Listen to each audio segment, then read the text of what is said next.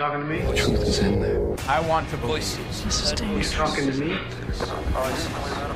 Voices. Heard voices. President Kennedy died Conspiracy at theory. 1 p.m. Well, I'm the only one here. Here's Johnny.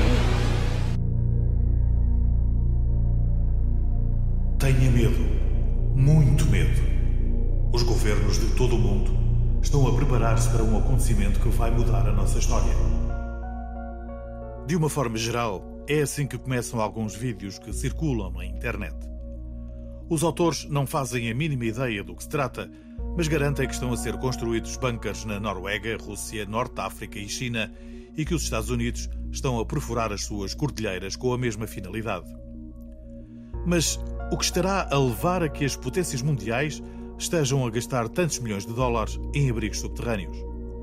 Uma das hipóteses recai sobre o cálculo da dinâmica dos sistemas. Em 1990, os cientistas já tinham chegado à conclusão que o nosso planeta não suportaria mais do que 8,5 bilhões de seres humanos. A partir desse número, entraríamos em colapso. O cálculo foi feito tendo em consideração os elementos essenciais para a sobrevivência do ser humano, como a área disponível para cultivo e a emissão de CO2, por exemplo. Segundo esses cálculos, o nosso planeta aguentaria cerca de 10,2 bilhões de habitantes se, e apenas se, todos nós fôssemos vegetarianos. Mesmo assim, estaríamos no limiar de uma batalha para a obtenção de bens de primeira necessidade. Calcula-se que o ponto de ruptura seja atingido em 2050. Por isso, a única forma do planeta suportar o estilo de vida atual é a Terra ter menos de 8,5 bilhões de habitantes. A conclusão dos conspiracionistas de serviço é que se torna imperioso um controle populacional. E como é que isso será feito?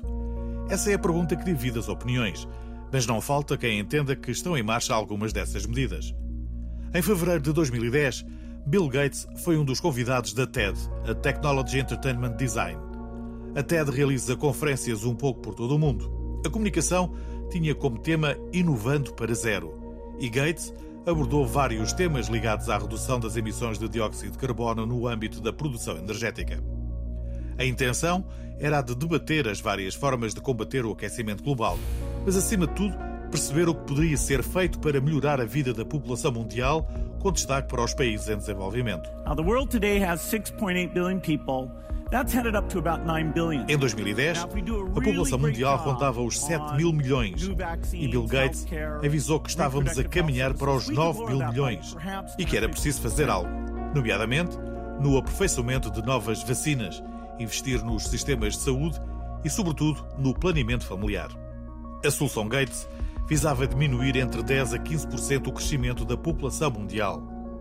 Só que alguns sites ligados a movimentos extremistas deturparam as suas palavras e afirmaram que o então patrão da Microsoft o que pretendia mesmo era a redução da população mundial.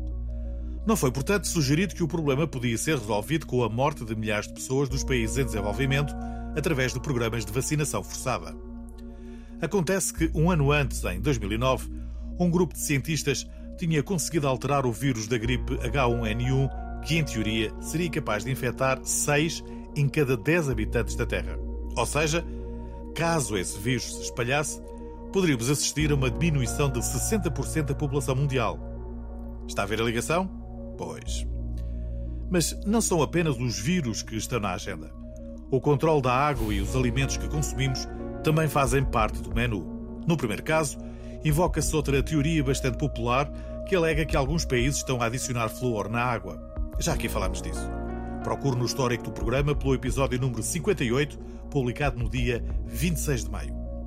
Mas, caso nada destas medidas resulte, os teóricos da conspiração também já encontraram alternativas. A alteração do nosso ADN. E como? Perguntarão alguns. Simples. A Covid-19 foi criada artificialmente precisamente para permitir que as vacinas inoculadas alterem o nosso sistema. Essa é, aliás, a única explicação que existe para as várias vacinas terem aparecido em tempo recorde. Na verdade, não se trata de uma vacina, mas sim de um composto que visa modificar o ADN de toda a humanidade.